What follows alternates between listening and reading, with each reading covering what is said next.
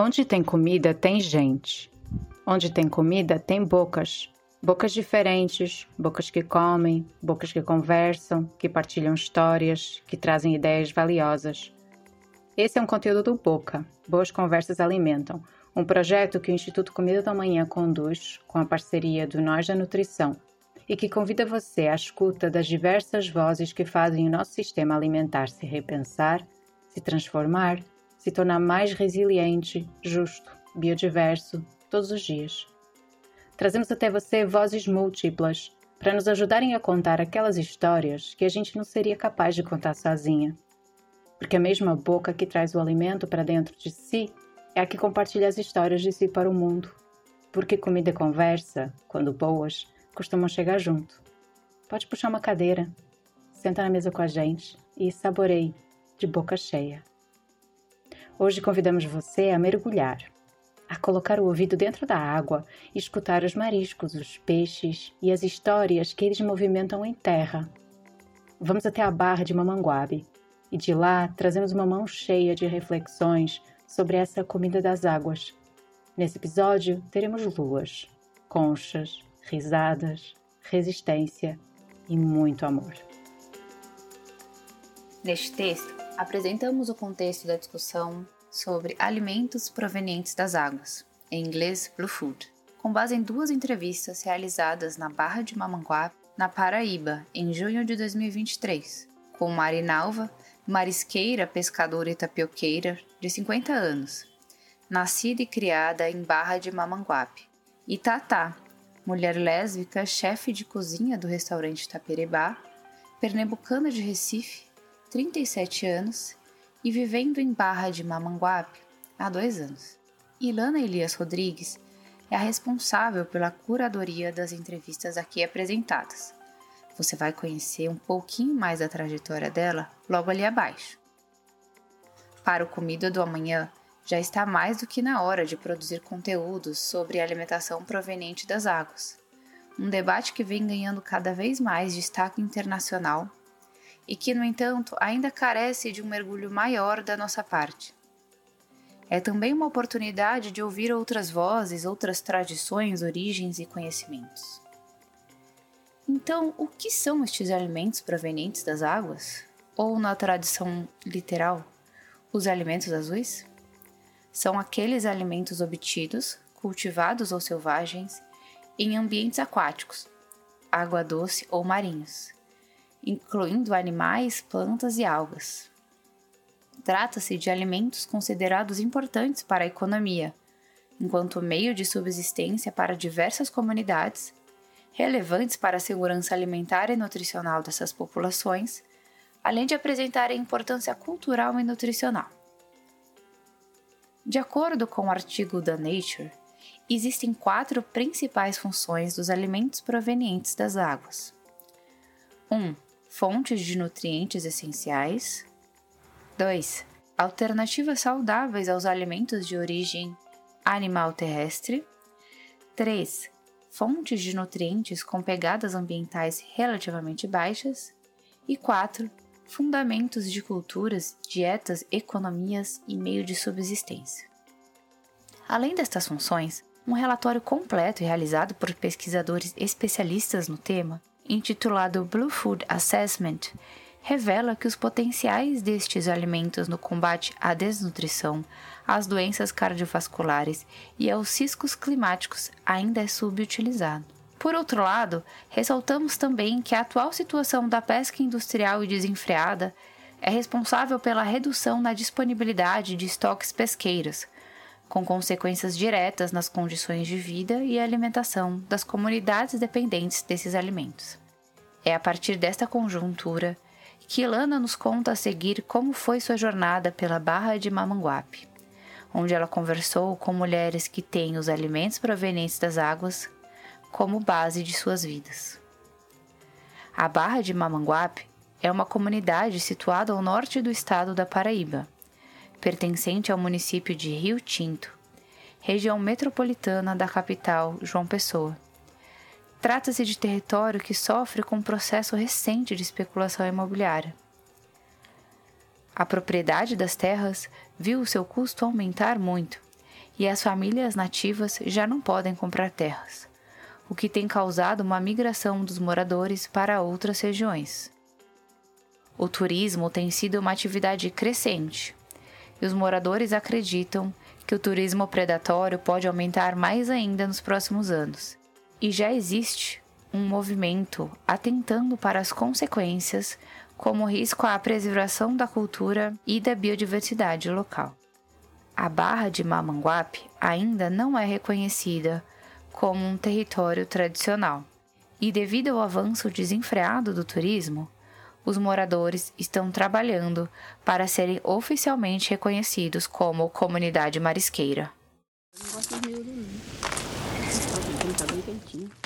Olá, meu nome é Ilana, nutricionista, uma boa curiosa e fascinada com a diversidade de culturas no Brasil. Em outubro de 2021, eu entreguei meu apartamento em Porto Alegre, no Rio Grande do Sul, para viver pelo Brasil, trabalhando online. Passei alguns meses em Santa Catarina, Minas Gerais, Mato Grosso do Sul, Pernambuco, Paraíba e no Rio Grande do Norte. Me encontrei com a Barra de Mamanguape em fevereiro de 2023, guiada pela promessa de um lugar calmo para viver um tempo. Após passar vários meses morando em Recife, que é uma cidade grande, cheia de movimentos, Hoje eu brinco que a Barra é o meu lugar no mundo, onde encontrei conexões profundas com a natureza, com a minha ancestralidade e as pessoas mais generosas e acolhedoras que eu já conheci. Em junho desse ano, eu voltei à Barra, especialmente para entrevistar a Tataia Marinalvo para o Boca. Barra de Mamanguape é uma comunidade de 300 habitantes no litoral da Paraíba, arrodeada pelo canavial, o rio e o mar, onde eu fui acolhida por dois meses em meio a minhas andanças pelo Nordeste. Protegida pelas águas, na minha memória, a barra também é feita de três ou quatro ruas de terra, com o sol brilhando forte e as pessoas circulando em torno da vida rural, marisqueira e pesqueira. Uma cena muito comum era ver três ou quatro pessoas em torno de uma mesa separando concha e carne de marisco, com uma habilidade ancestral. Algumas pessoas faziam com apenas uma mão enquanto conversavam. A montanha em cima da mesa ia se desfazendo, se transformando em parte em cobertura para o chão de terra e em outra parte em comida. Naquele final de semana, os 30 quilômetros das únicas estradas para chegar à comunidade se converteram em lama em função das chuvas diárias que haviam iniciado. Chovia quase suficiente para encher a lagoa de praia, que só vira lagoa nessa época do ano. Eu dei sorte, fui bem recebida pelo pôr do sol no rio. O barqueiro Joelso e a sua esposa navegantes e seu filho me buscaram para atravessar essas águas que separam a barra do território indígena potiguara da Baía da Traição. Me senti em casa ao colocar o pé nesse chão que me transformou profundamente. Tatá e a sardinha azul. Tatá conversou comigo de pé na cozinha enquanto adiantava a sardinha azul para abrir o Taperebá, restaurante tocado por ela e por Carla, que funciona nos dias de mais movimento coisa que é o acompanhamento desse peixinho aqui que a gente tá tirando a espinha e tal. Que tipo é a base da alimentação do povo de Barra, né, esse peixe. Eu acho que na realidade é um dos pratos que mais representa assim para mim Barra, sabe? Porque a sardinha azul eles comem o ano todo e eles tipo têm um, um, um processo de, de de, de, conservar, né? Tipo, ele de vários tipos, né? Eles congelam, eles colocam para secar, uhum. né? Sim, eles cozinham e armazenam, tipo, como sardinha latada, enfim, várias coisas. Salgam. Aprender a tirar uma espinha de um peixe tão pequeno como a sardinha azul foi o resultado de um encontro de uma cozinheira de Recife com os saberes tradicionais da comunidade que domina técnicas como o moqueamento, feito em estruturas chamadas moquens, baseado em salga e defumação para conservação de peixes. A mãe da Tatá teve restaurante e cozinhava na casa de outras pessoas. Já a sua avó era de uma comunidade ribeirinha, em Itapissuma, no litoral norte de Pernambuco, onde a alimentação era baseada em peixes e ostras. Essas mulheres foram fonte de inspiração para que Tatá se desenvolvesse como cozinheira. A graduação em gastronomia veio depois. De acordo com o IBGE, Aproximadamente 96% das mulheres se ocupam de atividades ligadas à cozinha, preparo, serviço e limpeza da cozinha.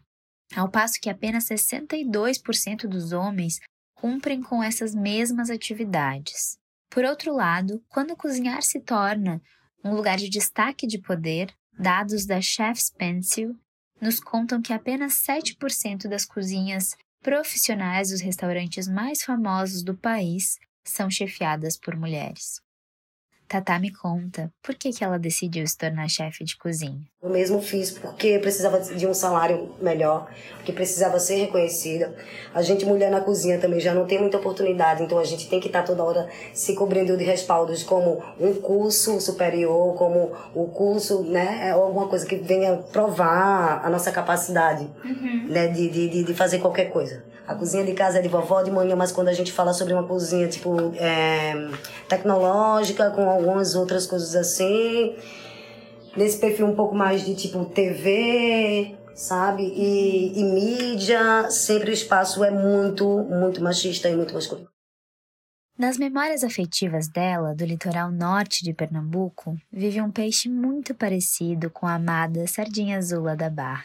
Que a sardinha azul a gente lá chama de manjubinha. Uhum. E a gente lá tinha mil maneiras de preparar, né?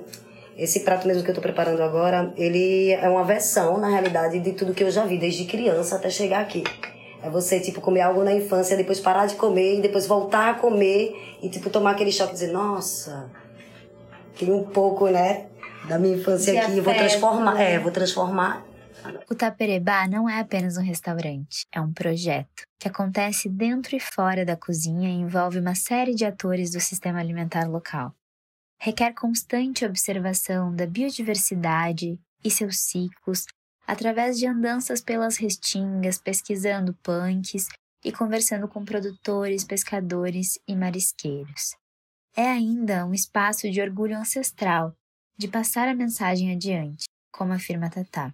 Tive a oportunidade de acompanhar alguns deslocamentos da Tatá, que sai conversando com toda a gente na região em busca dos ingredientes para sua cozinha, desenhando um cardápio vivo que mais parece com um livro de histórias da alimentação na Barra e que valoriza a biodiversidade local, saberes e afetos. Eu acho que a gente tem muito mais a ganhar se a gente focasse nos nossos ancestrais, na nossa cozinha de base, sabe? Principalmente para formar cozinheiros brasileiros sabe? Não adianta, tipo, por ser brasileiro, tá aqui e tal, e, tipo, dominar três, quatro, cinco técnicas francesas, sabe? E não fazer uma boa moqueca.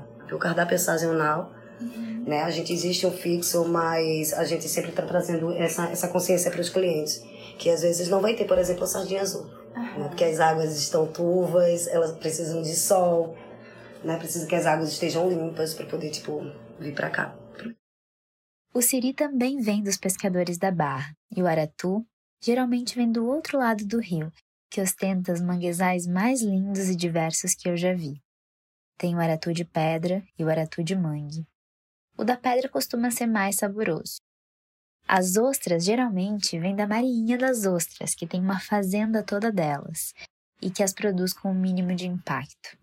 De noite, voltamos para comer a sardinha azul e a maionese de guajiru e celebramos os encontros, como o da Tatá com a Marinalva, que foi quem doou as primeiras frigideiras do Taperebá. Marinalva e os mariscos. No outro dia, encontrei a Marinalva que aceitou falar comigo enquanto resolvia a goteira da sua recém-reformada cozinha, onde funciona a tapiocaria. Entre os recheios mais famosos está o de camarão com queijo e o de marisco. Quando nos conhecemos, eu só sabia do seu trabalho com as tapiocas. Levei algum tempo para descobrir que ela não só cata o marisco para preparar os recheios, como tem mais de 40 anos se entendendo como marisqueira. Aos seis, ela já catava com seus pais. E hoje, aos 50, a relação com os mariscos simboliza o que ela nomeia como tradição, amor e sustento. E assim, eu criei meus quatro filhos, foi sobrevivendo da pesca né? É, pesca, eu pescava de rede de arrasto, de soneiro, de tanheira, catarra marisco, uhum. né? As pessoas que não sabem, tanheira é uma armadilha que se pega tainha. Uhum. Soneiro é uma rede que pega saúna, tamatarana, sardinha. E rede de arrasto é uma armadilha também, um, uma rede que pega a sardinha. Uhum. Aliás, não sardinha, todos os tipos de peixe que tiver no meio onde ela passar, entrar dentro já é pego. O universo da pesca e mariscagem tem uma riqueza de saberes tradicionais sobre os animais, seus hábitos, os ciclos da natureza, o movimento das marés, técnicas e tecnologias, uma infinidade de coisas. Numa dessas, Marinalva lembrou de contar sobre o gereré, ou gererê, uma tecnologia que só passou a ser desenvolvida depois de muita catação com os dedos. Tem gente que cata na mão, tem gente que cata no o gereré. Eu mesmo cato na mão, sempre eu catei na mão. Mulher que puxa, né? Eu mesmo, eu não, eu sou mais na mão. Porque bota aquela corda na cintura e começa a puxar aquela rede com aqueles... Ele é cheio de, de, de, de, é, de dedinho que só que é de ferro, né? Entendeu? Aí você vai puxando aquilo ali, aí vem a terra com o marisco, aí você vai ter que balançar para tirar aquela terra todinha para ficar só o marisco. Fica é dentro d'água é, fazendo dentro isso, d'água né? fazendo isso. Para acertar no momento de lançar a mão dentro da areia e encontrar o marisco, Marinalva conta com a ajuda do céu. O ritmo de vida e trabalho dos pescadores e marisqueiros como Marinalva é totalmente baseado na lua, que determina as marés. O momento de catar marisco depende disso. Quando a maré seca, expõe os bancos de areia e é o momento de ir para o rio. Tem marés que secam na madrugada, tem outras que secam no início da manhã, lá pelas 7, 8 horas. Marinalva faz um café da manhã reforçado e parte para as muitas horas dentro do rio na companhia dos mariscos. Até os domingos, quando vai passear na praia, o seu lazer é, adivinha, eu fui é, caminhar na praia e desci na praia, aí eu vi um monte ah, de marisco. Aí o Vero tava, tinha que tirar água da cana, ele tava com balda. Eu falei assim, ô Vero, onde é esse balda aí? Aí eu fiquei catando marisco sozinha. Aí lá vem as meninas, né? A Verônica com as amigas dela, e com uma mulher viu catando marisco, a mulher endoidou. E a alegria, parecia um menino ganhando bombom. Aí ela entrou na água comigo e começou a catar marisco. Aí daí ela pegou as amizades comigo, veio ontem aqui se despedir, uhum. foi embora hoje. Sim. Todos sabem que ela vai sozinha no seu barco e fica horas no processo. São nesses momentos que ela vivencia solitude e conexão com a natureza. Volta e meia tem alguém, como eu, que fica pedindo para acompanhá-la, só para sentir um pedacinho desse amor que ela sente. Assim, às vezes como eu vou, eu vou só eu fico só falando sozinha, assim, com os mariscos, né? Com a natureza. Conversa mesmo, com né? eles. Uhum. Ai, meu Deus, mostra um canto que tenha bastante marisco pra encher meu balde pra ir embora. é como eu não tô encontrando assim bastante no canto, aí eu fico pedindo a Deus, ai Deus, me mostra um canto que tenha bastante pra encher meu balde. Mesmo com mais gente retirando os mariscos, ela vê mais abundância do que antigamente o que me faz pensar se isso fala das suas habilidades ou da disponibilidade de marisco. Marinalva é conhecida na região por pegar os maiores mariscos e conta que o segredo é descartar os pequenos, que irá encontrar novamente quando eles estiverem grandes, e pegar somente os maiores que encontrar, respeitando o tempo da natureza. Ela chega a pegar de 2 a 3 quilos para o consumo próprio e para a tapiocaria. Uhum. Antigamente eu tirava o marisco que eu vendia para comprar o alimento para os filhos, né? E hoje em dia eu, eu consigo tirar, assim, se eu tiver 4, 5 quilos na geladeira, chegar uma pessoa assim, é, tu tem marisco? Eu não vou negar dizer assim que não tenho, né? Que... Sem dúvida, existe uma rede de solidariedade que nutre a comunidade, e as mulheres assumem o protagonismo nessas redes. Na Paraíba tem essa expressão mulher macho, que geralmente é aplicada de forma machista e patriarcal à força que elas carregam de fato. Porque a gente que cata marisco, né, a gente nasceu e se criou é, aqui, a gente cresceu catando marisco e pescando. Tem mulher que fica com dor de, no pé da barriga, com cólica. Eu mesmo perdi meu útero, meu ovário, minhas trompas. Por quê? Catando marisco que em água suja, né? Aquilo ali foi o que? Criando é, mioma, policisto. Aí eu tive que fazer essa cirurgia de emergência. Fiz outra também para tirar a vesícula, viu? Essa fala me leva a pensar que são diversas as crenças, possibilidades e caminhos a serem trilhados a partir da história de vida dessas mulheres. E apesar das dificuldades inerentes ao trabalho e tudo que enfrentou ao longo desses 40 anos como marisqueira, Marinalva tem muito carinho e respeito pelos mariscos. É, ele se alimenta da, do, do lodinho, da lama, né? Essas coisas.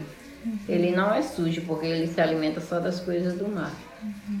É, quem disser assim, ah, o marisco é isso aqui, não. O marisco é muito importante, né? Porque a maioria das pessoas aqui sobrevive do marisco, né?